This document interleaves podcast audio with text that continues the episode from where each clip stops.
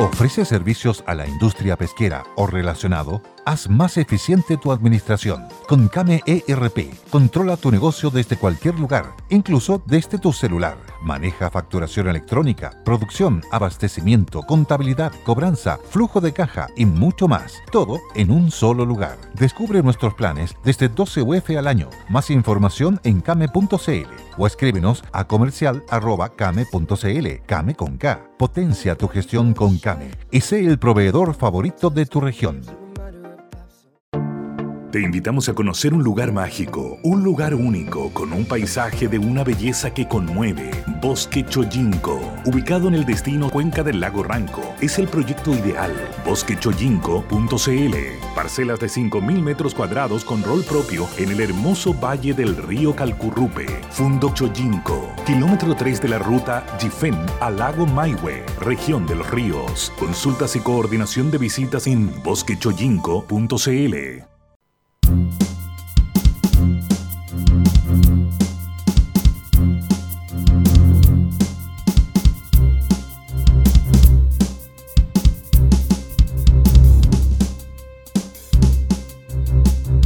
tal? ¿Cómo están ustedes? Muy buenos días, gusto de saludarlos. Bienvenidos al Buenos Días Mercado este miércoles. Parece mentira. 29 ¿eh? de diciembre ya. Don Tomás, don Willy, ¿cómo están? Gusto de saludarlos.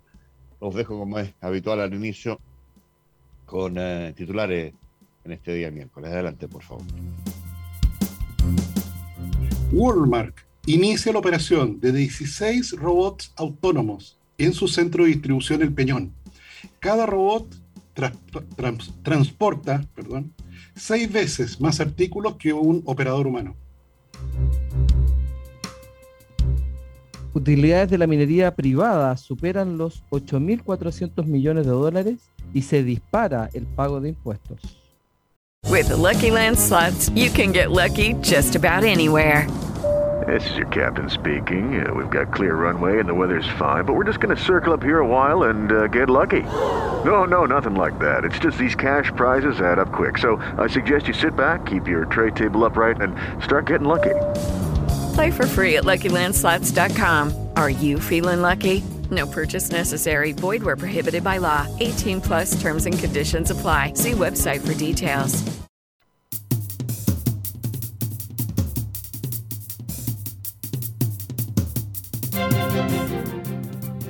Ya, estamos de vuelta con, eh, con tema ahí encima de la mesa. Tú ponías, Tomás, uno que, que me parece de alto interés, que tiene que ver con eh, eh, el camino que está tomando y el que va a seguir seguramente tomando, intensificándose ese, ese, fenómeno que es la robotización o, o automatización de, de, de, varios procesos productivos. Y entre ellos estamos con uno en tu titular que tiene que ver con la robótica integrada al proceso logístico en Walmart, en su centro de despacho de San Bernardo, decías tú. Exactamente, señor Levin, porque claro, lo que, lo que ocurre con el caso de Walmart es que evidentemente está utilizando Walmart Chile. Efectivamente está utilizando todo el proceso que está llevando a cabo Walmart en todo el mundo.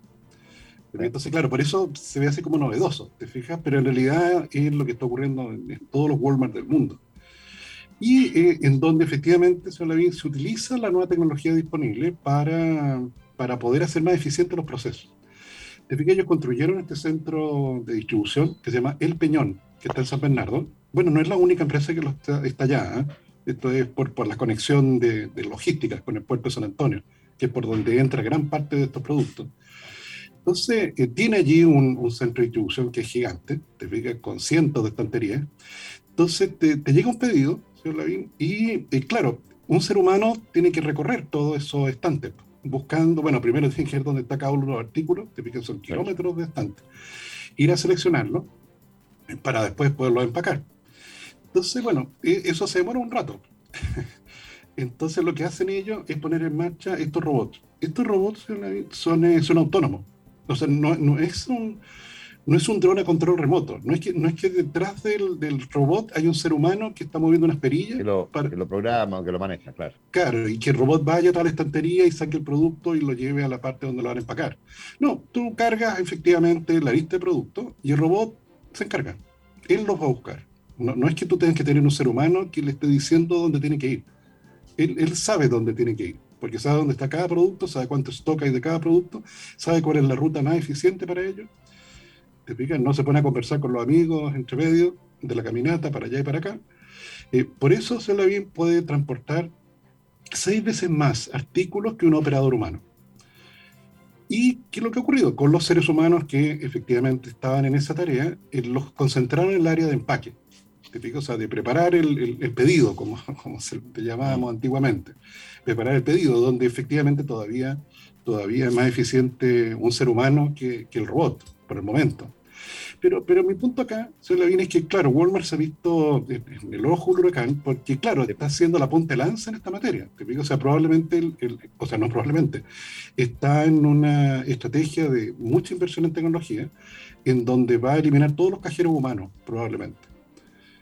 Te todos los cajeros van a ser autoatendidos. O sea, tú entras al supermercado y tienes que pasar por una máquina y ahí pagar. Y puede que haya un asistente ahí que te dice, oiga, ojo, si, si, si, si, no le marcó el producto o hay algún problema, a veces hay un ser humano que está ahí para ayudarte. Eh, esto tiene consecuencias, por cierto, lo que comentábamos ayer. Te fijas de movimientos anti, anti evolución tecnológica. Te fijas ese, ese, panfleto que, que yo les, les, mandé al, al, chat que decía, eh, no uses las cajas autónomas, sigue prefiriendo cajeros humanos. Claro, te fijas, está dentro de eso. De hecho, Walmart trató de, de, ofrecer este contrato polivalente. Te fijas en que tú trabajas un rato cajero, trabajas otro rato reponedor, claro, que fue rechazado. Te fijas, entonces, mira, es bien lamentable porque al final la tecnología en estos casos no te pide ni permiso ni perdón. Eso es lo que uno ha aprendido con todos estos procesos a lo largo de, la historia. No te piden ni permiso ni perdón. Nadie le pidió a los agentes de viaje permiso para introducir robots que te hacen reservas de pasaje y hotel. Ni tampoco le están pidiendo perdón. ¿Te fijas? Los agentes de viaje están en extinción. Igual cosa con los cajeros, igual cosa con otros, varios otros oficios. Entonces, claro, en esto, el, punto, por eso lo quería comentar, es cómo tú ayudas en este proceso. Porque si no hacen nada, ahora me voy a la escena pública, de políticas públicas, si no hacen nada, esto termina muy mal, ¿te fijas? Porque, mm. porque termina como que las personas te dicen, oye, mira, aquí vino un robot, me quitó mi trabajo y, y nadie hizo nada. Y, claro, puede que nadie haga nada, ¿te fijas? Pero, pero ahí puede haber un rol público, porque a veces ha, ha habido experiencias en que han tratado de hacer algo y lo han hecho muy mal. Yo reitero aquí el ejemplo de las minas del carbón, de Nacar. Se cierra Nacar, y tenía más de 5.000 trabajadores, se van a capacitación, peluquería y soldadores. Por eso en Lota hay tantas peluquerías, pero una economía no puede sobrevivir cortándose el pelo entre ellos. Y los cursos de soldador no eran buenos cursos de soldador. O sea, nadie de, esos, de esas personas iba a ser contratado por la CAP como soldadores. Entonces, esa comunidad, se siente que, que vino el Estado, ya ni siquiera se acuerdan qué presidente fue, que vino el gobierno, por así decirlo, o peor aún, vinieron los santiaguinos y nos cerraron la fuente de trabajo. Te pido, ojalá que, en este caso, claro, lamentablemente la oportunidad se está perdiendo, al final eh, se está llevando a cabo el proceso con esta, con esta celeridad. Estaba pensando, Tomás, el, el destino que tiene eh, esta tecnología que es por supuesto, muy amigable para generaciones más jóvenes, pero muy hostil y difícil de manejar, ¿no es cierto? Para generaciones mayores, estaba pensando mi padre, sería incapaz él de ir a comprar eh, a un supermercado que tuviera solo cajas eh, automáticas, digamos, no, no, con, no con cajero. ¿Ah? Entonces hay ahí, eh, en un país que envejece con cierta rapidez, versus comparado con otros en América Latina, particularmente más asemejándose a sociedades envejecidas como las europeas o en esa dirección, por lo menos. ¿Ah? ¿Qué tan refractaria o no, o qué procesos de, inducción están haciendo respecto a la población que no tiene las habilidades necesarias para entenderse masivamente y en todos los casos, en todos los eventos y en todos los, los, mercados con la tecnología a, ese, no sé si a ese extremo, ¿no? Pero con esa, con esa sofisticación, ¿no? Y tú me dices, hay facilitadores y, efectivamente uno los ve, y qué sé yo, yo he adquirido cierta destreza en, en, el manejo de, de, salir de un supermercado con éxito sin que nadie me atienda, digamos. Pero hay un porcentaje de la población que, que, respecto al cual eso no ocurre. Digamos. ¿ah? Hay ahí un, tema. ¿ah? No, sin duda. como dices tú, no, no, hay permiso ni perdón. Habría que. Hay fases intermedias, supongo yo, ¿no? No, claro. Ahora, a la vista de los clientes, claro, tú como, como administrador de Walmart, claro, te tienes que preocupar de, de ello. De, claro, cómo hace esta transición porque ya después se hace bastante natural. Te empieza a pasar de que, claro, es como los chicos cuando que creen que, que, WhatsApp siempre ha existido. ¿Te fijas? Que, que, WhatsApp lo tenemos desde Napoleón en adelante. ¿Te fijas? No se imaginan cómo era un mundo sin, sin WhatsApp. claro, de Julio César. Entonces, claro, tú introduces la nueva tecnología y se produce una cosa de habitualidad eh, que te hace perder la, la, el, el, el, mundo anterior. Y claro, es bien rudo. El, es rudo, por eso te digo. De hecho, tú sabes, señor Lavín, que hoy día el metro podría eliminar todos los cajeros eh, humanos que tiene. Lo podría eliminar de inmediato. De hecho, las nuevas estaciones no tienen cajeros humanos para cargar la tarjeta. ¿Te O sea, ahí hay una cosa, claro, de, ir haciendo esta transición paulatina. Pero, pero, pero te pasa eso, sobre todo en un mundo en el que eh, a mí me pasó una vez, hace un par de décadas atrás claro, en un Chile todavía con mucha tensión de seres humanos, llegar de noche al aeropuerto en Londres, Heathrow, y encontrarme con solo máquinas para comprar un boleto de metro o, eh, mira, yo creo que claro, fue tanta la angustia que un tipo se me acercó y me dijo, mire, tiene que hacer esto aquí, apriete este botón y ponga la tarjeta de crédito y se va a poder subir al metro. Porque no había un ser humano que estuviera atendiendo en, en, ninguna hora en ese aeropuerto para comprar un ticket del metro. Claro, y esto es algo ya que, no, que no tiene vuelta, o sea, esto, es, esto es un dato, esto es un dato de, lo, de lo, que vamos a vivir, eh, porque además, de nuevo, independiente de, algunos que quieran eh, ir contra la tecnología, contra los movimientos del mundo que estamos teniendo, hay una, una cantidad importante de millennials y centennials que son usuarios de tecnología entonces, yo no sé en qué minuto se va a producir ahí un choque de generacional, porque claro, evidentemente hace mucho más rápido y no hay que no hay que tenerle miedo a la reasignación porque hay que reinventarse ¿ah? y, hay que reinventarse con los nuevos procesos. sino eh, de verdad que, no hay nada que hacer contra eso.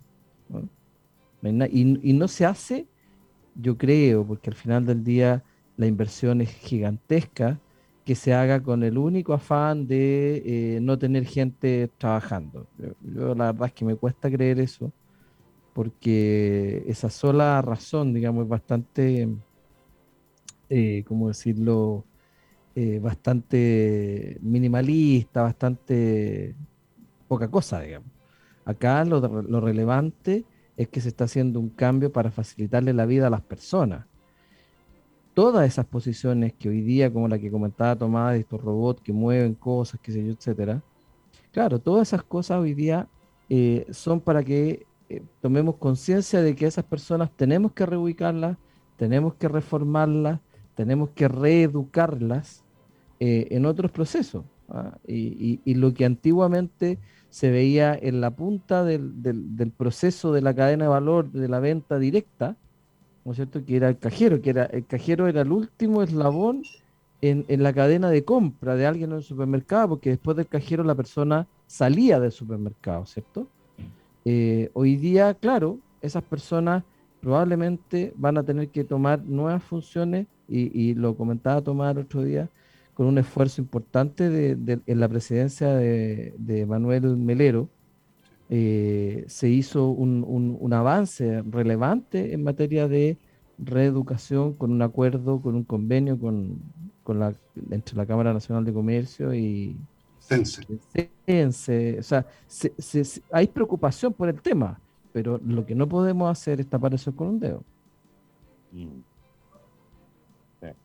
Oiga, eh, Vamos a, si le parece, al primer saludo a nuestros oficiadores, don Willy Tomás, a, hacer las menciones y regresamos en breve con más temas, entre ellos los que planteabas tú, Willy, que tiene que ver con el tema minero, me parece muy interesante, el, en razón sobre todo, me imagino, el precio del cobre, el, incremento de utilidad y por esa vía el incremento tributario que se ha producido al término ya de este año 2021. Así que vamos y regresamos en minutos, nada más.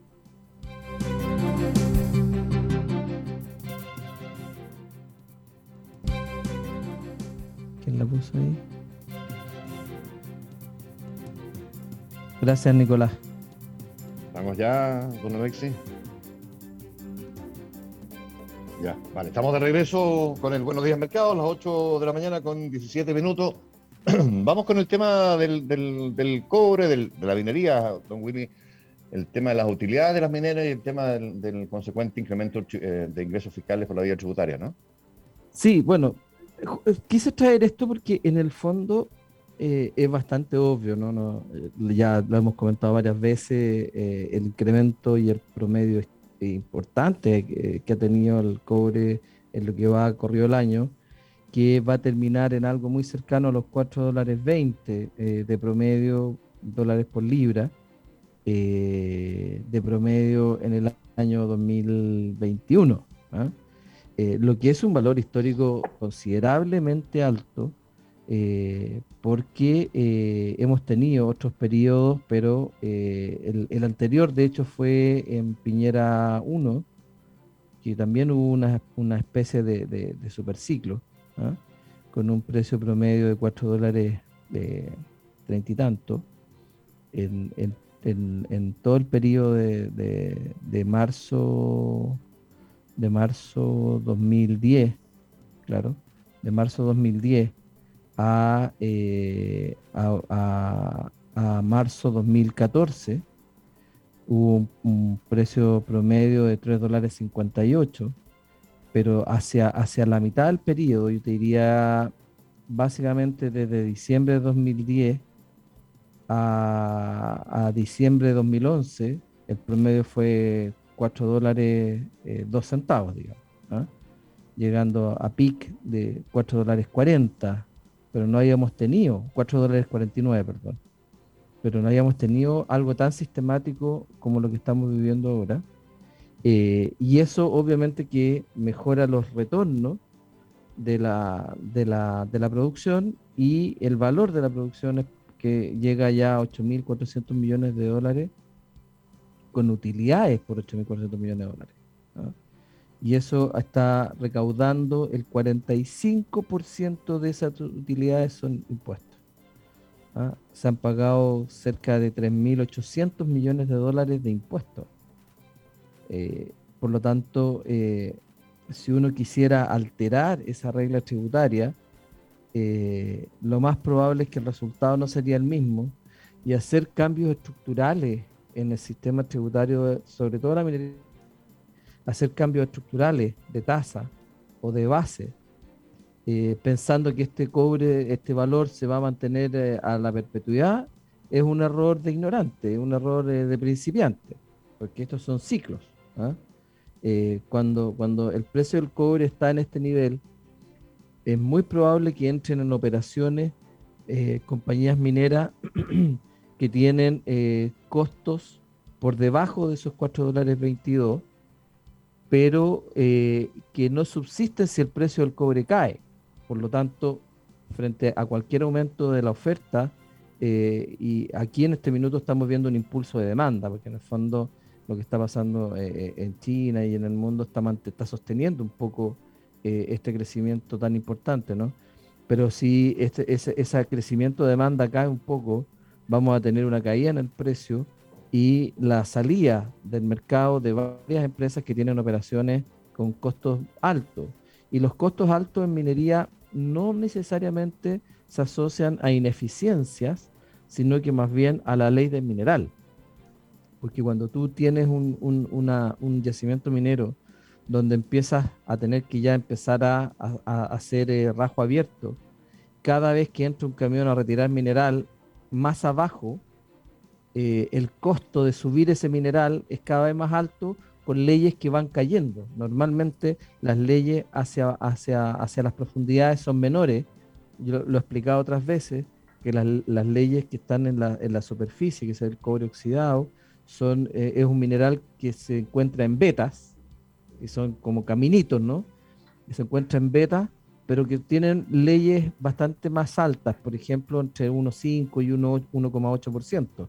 Piénsate, estoy hablando entre 1,5 y 1,8%. O sea, el noventa y tanto restante es puro lastre. Mm. En, esa, en, esa, en, esa, en ese camión va solo 1,8% de cobre y el resto es lastre. Entonces, eh, cuando tú vas bajando en la tierra, vas encontrando este cobre en porfio, ¿no es cierto? Que son grandes extensiones, pero de muy baja ley. entre 0,7 y 0,9%. Y por lo tanto, lo que tú empiezas a subir de nuevo es de muy menos, mucho menos cobre, mucho más lastre, y eso aumenta el costo de producción. Eh, y, por eso que las ineficiencias no solamente tienen que responden a eh, que las cosas se hagan mal, sino que la ley del mineral manda mucho en eso. Eh, y la gran minería chilena, sobre todo, funciona en base a cobre, este cobre que está más en las, profundidades, que es el cobre sulfurado de baja ley, pero en grandes extensiones, mm. que es un cobre que lo, lo, lo sacan de la tierra al 0,9, 0,8, pero en un proceso productivo que se llama concentración, lo elevan a 28% de cobre. Entonces, hay un proceso de por medio de, agregación de valor que hace que el, mineral que tú sacaste entre 0,8 y 0,9% se transforme en un concentrado de cobre de 28%, que es el que va a parar directo a las fundiciones en China. ¿ah? Eh, mucho de ello, perdona, con esto termino, mucho de ello con subproductos como oro y plata, molibdeno y otros minerales. No, eh, y justamente respecto de China me, hiciste recordar un artículo que leí hace poquitos días, eh, que tiene que ver con el inicio de, un proceso de eh, ensanchamiento, agrandamiento proceso productivo de una de un complejo de yacimientos mineros de cobre cupríferos en China, en el Tíbet particularmente, la mina de Xijin, que se llama, o el, no, la mina no se llama Sijin, la empresa es Sijin, ¿eh? creo que se llama el yacimiento minero, que el año 2022 ya tiene planificado un incremento de producción de cobre hasta 130 mil toneladas, que parece poquito comparado con las casi 2 millones, entiendo que Rosa produce Codelco en su, en, su totalidad, en todas las divisiones, ¿no es cierto? Pero que eh, esa es la etapa 1, en el etapa 2 y 3 piensan mover, extraer y procesar 200 millones de toneladas de material, dependiendo de la ley, que ese material tenga, puede ser una producción de cobre fino bastante gigantesca. Yo no sé si esta información está moviendo o va a mover o piensan ustedes que puede ser una reacción eh, también este interés en desarrollar este proyecto rápidamente de los chinos, una reacción al alto precio internacional del, metal, que, es una cuestión que por ahora es, noticia, que uno la mira como así, mira, aquí a lo mejor nos viene una, mala cosa, digamos, por, porque va en, su primer año de producción, el año que viene, el 22, parece que va a hacer aflojar un poco la tensión del punto de vista de la, de la oferta disponible, ¿no? Y por ende debería aflojar un poquito el precio. Sí, cada vez que entre una nueva operación, lo más probable es que mm. el precio se pueda resentir. Eso es, eh, es, como, es como de texto, ¿no? Eh, pero también hay que tener presente que lo relevante para que una operación, eh, a ver, primero, si el yacimiento hay que empezar a prepararlo, eso se demora, demora por lo menos dos años, tres años. Eh, y por lo tanto no vas a tener certeza de precio en esa proyección. Mm. Eh, los, yacimientos demoran en prepararse para poder entrar ya en la fase productiva propiamente tal. La primera fase es muy de prospección, eh, hacer las mediciones, los sondajes para ver cuál va a ser el plan minero que se llama, que es por dónde vamos a ir sacando el mineral. Y en general, salvo que sea una operación que haya sido abandonada, mm. y normalmente se abandonan por este tema que, te comentaba de que los mm. costos de producción empiezan a ser muy altos respecto del precio. Eh, en el caso de Chile, por ejemplo, eh, nosotros tenemos lo que se llama un cash cost, costo directo, del orden de los 140 centavos de dólar por libra. Ese es el costo, es más o menos el costo. ¿140? 140 más o menos. Correcto. Eh, entonces, claro, hoy día estamos a 440 centavos, imagínate el, el, espacio que tenemos, pero hay yacimientos mineros que pueden llegar a tener 200, 230, 300 centavos de dólar, que al precio de claro, de 2 dólares 80 no habrían entrado a operar. Pero hoy día probablemente sí están operando a 300 centavos de dólar, probablemente sí están operando cuando el precio del cobre es 444 centavos de dólar. lo que me pasa es que me quedé muy impresionado por las cifras porque aislando todos los otros factores y si ellos prometen una vez o, informan que una vez en operación la etapa 1, 2 y 3 juntas van a ser capaces de procesar, eh, extraer y procesar 200 millones de toneladas al año eso, aislando todo el resto de los factores, yo no le saca una ley del 1%, son 2 millones de toneladas. Entonces, es un actor que en eh, no, no, pocos años puede igualar a Codelco y ampliar fuertemente. es que, bueno, hay manejo de precio ahí también, evidentemente. La producción tendrá que ver también con el precio, como hace el cartel del mar, digamos, ¿no? Que nunca, la producción de cobre a nivel mundial nunca se ha cartelizado a ese nivel. Pero, mm, pero, pero, pero suena como preocupante en pocos años, ¿ah? eh, porque además China es nuestro principal socio comercial, por la día ser el, principal consumidor además mundial de, cobre. ¿no? Claro.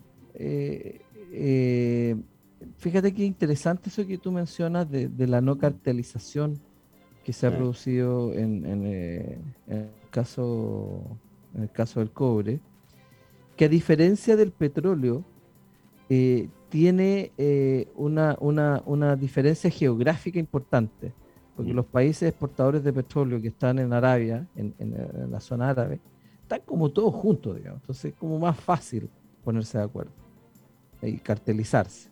¿ah? Eh, sin embargo, Chile es un gran productor a nivel mundial. Nosotros, estamos nosotros somos estación terminal.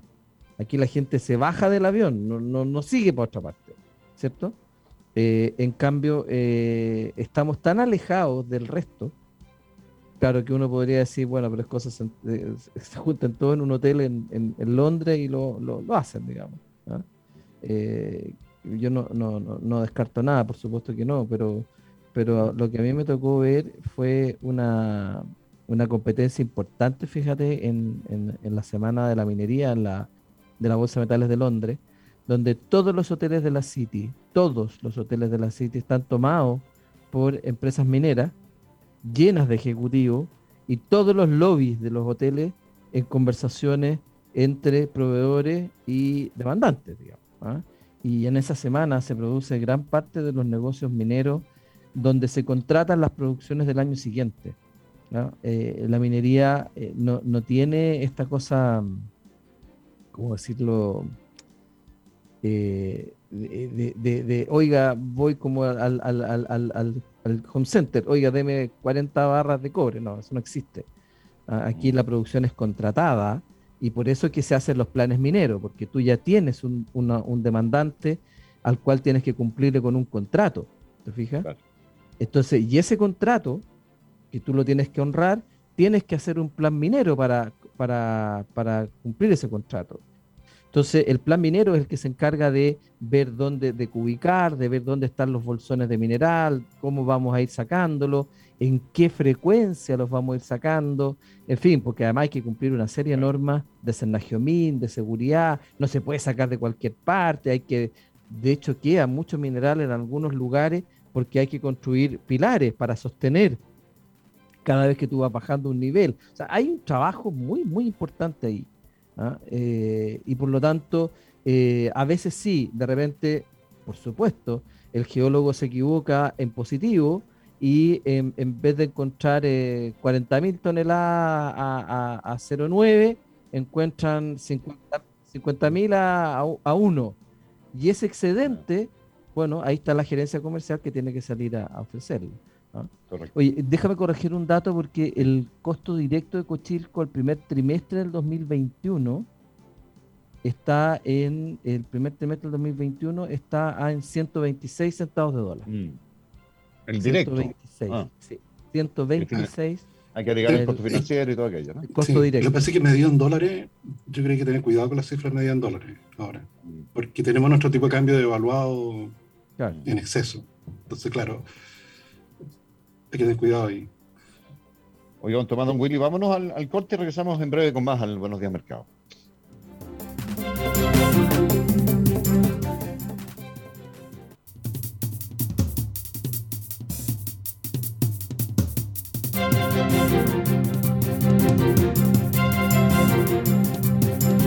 Oye, ya estamos de vuelta con eh, el Buenos Días Mercado. Seguramente vamos a ir a, las cifras luego de, algunos precios de la economía que revisamos siempre. Antes me llamó la atención eh, una opinión siempre interesante, ¿no es cierto?, de un premio Nobel respecto al proceso chileno actual eh, de economía. Y, en esta ocasión es un premio Nobel controversial, controvertido, se llama Joseph Stiglitz, lo, conocen ustedes, demócrata, a los economistas libertarios como usted, muy polemista y adverso a, organismos como el Fondo Monetario Internacional y otras cuestiones de Salaya.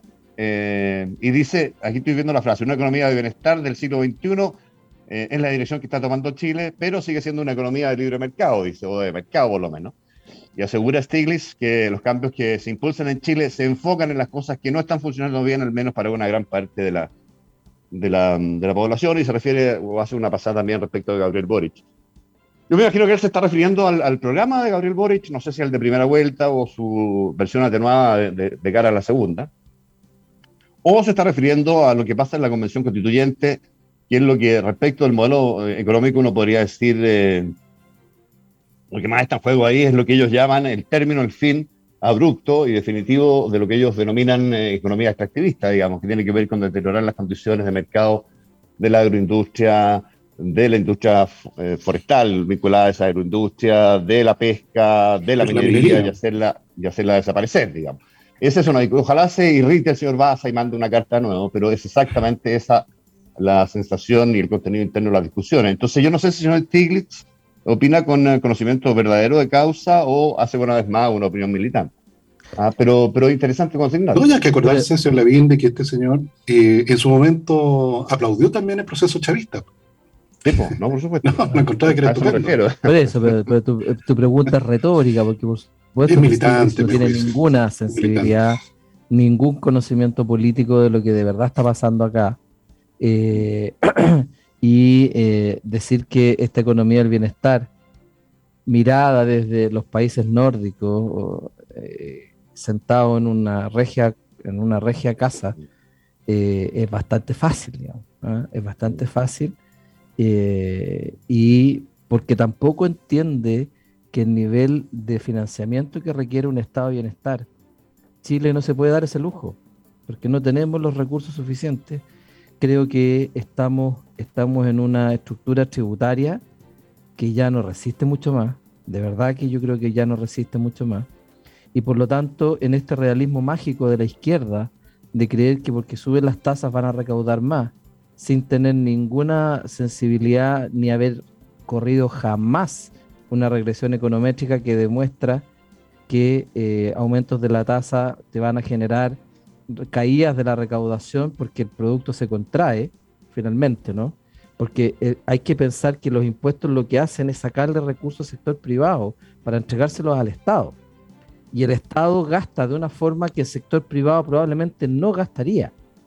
Entonces, eh, por supuesto que el Estado tiene que tener un financiamiento para todo lo que tiene que ver con las políticas sociales, de salud, de educación, etcétera. Ya, seguridad sobre todo, ¿cierto? Pero eso tiene un límite. Y la única forma de mejorar la recaudación tributaria no es aumentando las tasas de impuestos, es impulsando el crecimiento económico de manera que las empresas puedan producir más, de manera que las personas puedan demandar más, porque tienen más recursos para demandar. Si esta cuestión es súper simple, cuando el Estado te saca la plata, ¿no es cierto? Tú tienes menos recursos para gastar.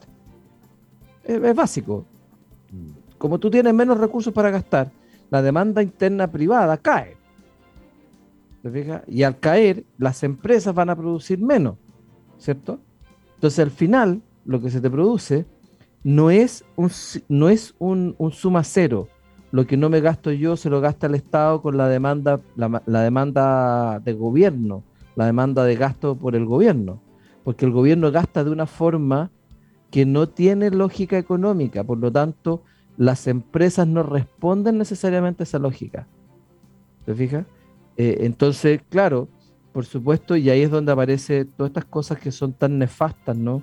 En el gasto público que es el clientelismo, porque claro, al final el Estado te quita plata, te la saca a través del IVA, de todos los impuestos, se la entregan al, gobierno y el gobierno dice, mire, vamos, y empiezan a pagar eh, sobresueldo, y empiezan a pagar, eh, eh, ¿cómo se llama? Empiezan a pagar eh, operadores políticos y empiezan, pero claro, ese operador político, ¿qué es lo que hace con la plata? La vuelve a gastar. ¿Te fijas? La vuelve a gastar pero hay una parte de eso que se pierde en eficiencias. ¿Por qué? Porque los focos del gasto público no son los que uno esperaría que fueran. Yo no tengo ningún problema si con mis impuestos van a mejorar la atención de salud en un hospital público, porque es gente que no tiene esos recursos y que lo merece, me parece perfecto. pero, pero no vaya a ser cosa que estemos comprando, que en vez de, en vez de poner eh, un apósito y una tela adhesiva, eh, le pongan dos apósitos y así una mota de algodón por si acaso, digamos. ¿Te mm. fijas? O sea, nadie tampoco controla mucho el gasto, el gasto fiscal. Y, y, es cierto, el gasto interno se compone del gasto privado y el gasto público. Pero insisto, el gasto público no obedece a lógicas económicas y por lo tanto lo que nos pasa es que tenemos que estar a través del Banco Central ajustando estas presiones de gasto interno. ¿Y quién paga el pato? El sector privado.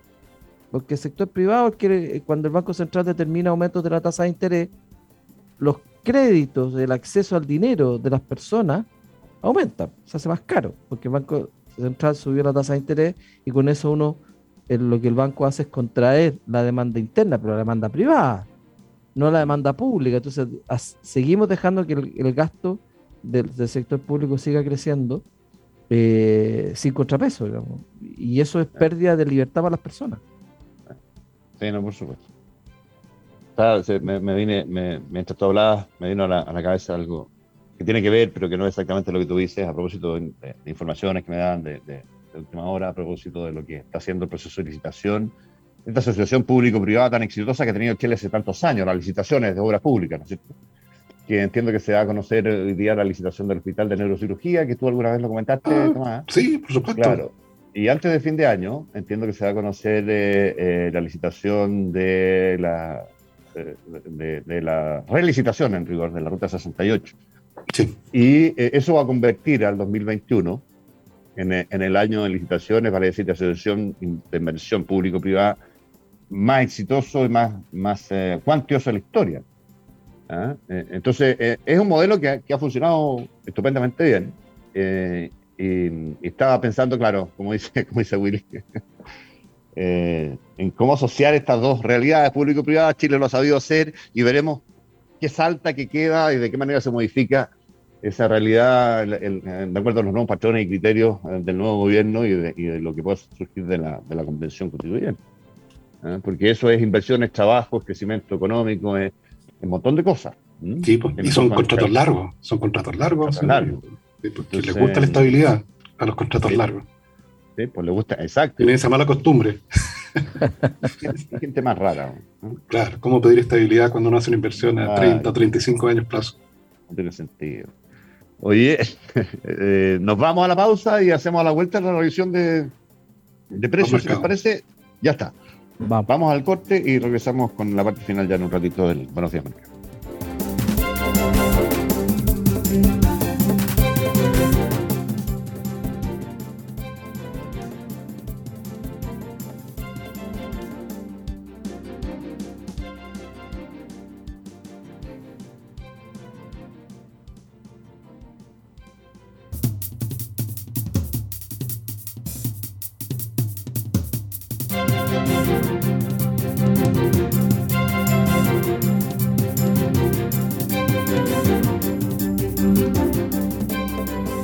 Estamos de, vuelta con el Buenos Días Mercado a esta hora de la mañana. Son ocho minutos para las nueve, faltan. Eh, revisemos si les parece los, precios, don Tomás, don Willy.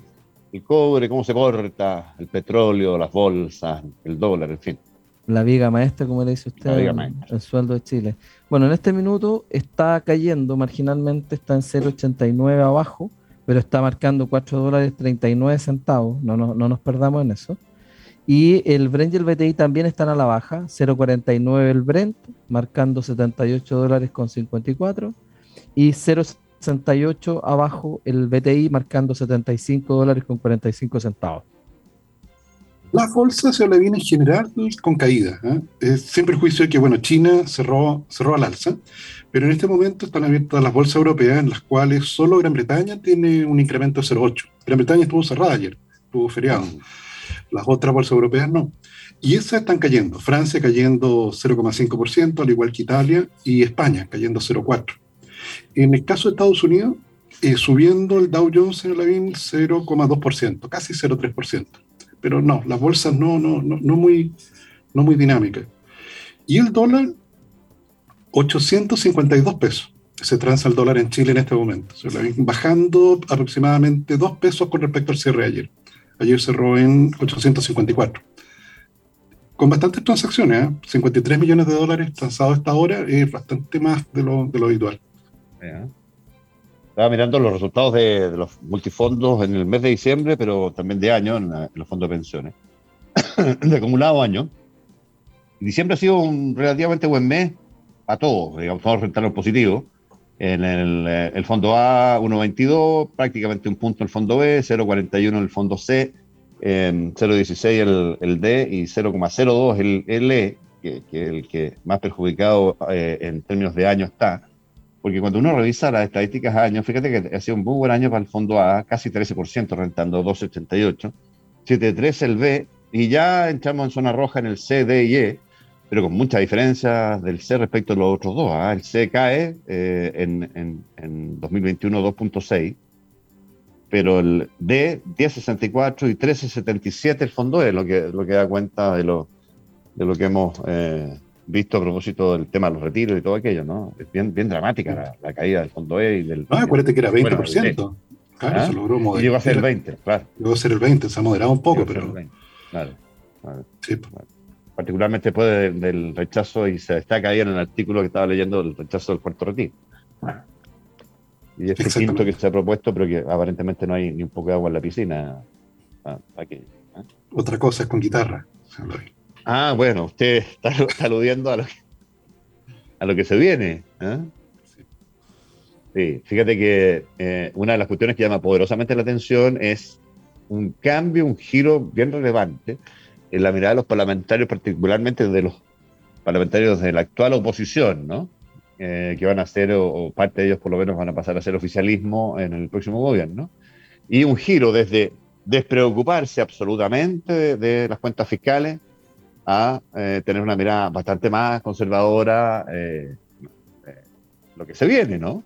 Y esto a propósito de la, de la, discusión que se está dando del financiamiento de la, de la pensión global eh, o la pensión universal, digamos, esta que está propuesta como proyecto de ley, independiente, en proyectos separados de su financiamiento, que tiene que ver básicamente con la desaparición de algunas extensiones tributarias. Ahí hay una discusión bien de fondo eh, que tiene que ver con técnica, por supuesto, con gasto permanente, ingreso permanente y esa lógica, pero además a mí me pareció un poquito vergonzosa la, la carta de los economistas de Boric que tienen una mirada muy política respecto de esto, a propósito de, que el gobierno estaría intentando clavarse en una última bandera después de perder las elecciones. Yo no sé cuál, cuál podría llegar a ser eventualmente el objetivo de aquello. Eh, y, no dicen ni una palabra de ah, cuánto, cuánto lleva en el Congreso el proyecto de reforma de pensiones después de ser aprobado en la Cámara de Diputados, en el Senado, lleva tres años aproximadamente. Si es que ese proyecto que se mantuvo en el congelador por la oposición se hubiera aprobado hace tres años, las pensiones hoy día serían infinitamente, probablemente mejores para muchos y muchos chilenos. Hay ahí, por supuesto, en mi opinión, una actitud miserable respecto a la cual estos cuatro economistas no dicen ni una sola palabra. Pero bueno, eh, es parte de la discusión que se, que se da, ¿no? En los niveles en que estamos. Eh, bien. Exactamente. No, sin duda, señor Levin. No, pero recuérdate que están los dos candidatos a favor de, de subir la pensión. Pues. Y Claro, bueno, pero la mezquindad así, ¿te fijas? Podría estar la pensión incrementada a partir de febrero. Por supuesto, por supuesto. Pero como, como ahora importa el financiamiento y antes nada, bueno, eh, iba a citar un latinasco, pero creo que ya no tenemos tiempo ahora. Así que, Tomás, eh, Willy, nos reencontramos si les parece mañana. Mañana, exactamente. Hasta mañana. Buenos días. pasan, Regio, chao.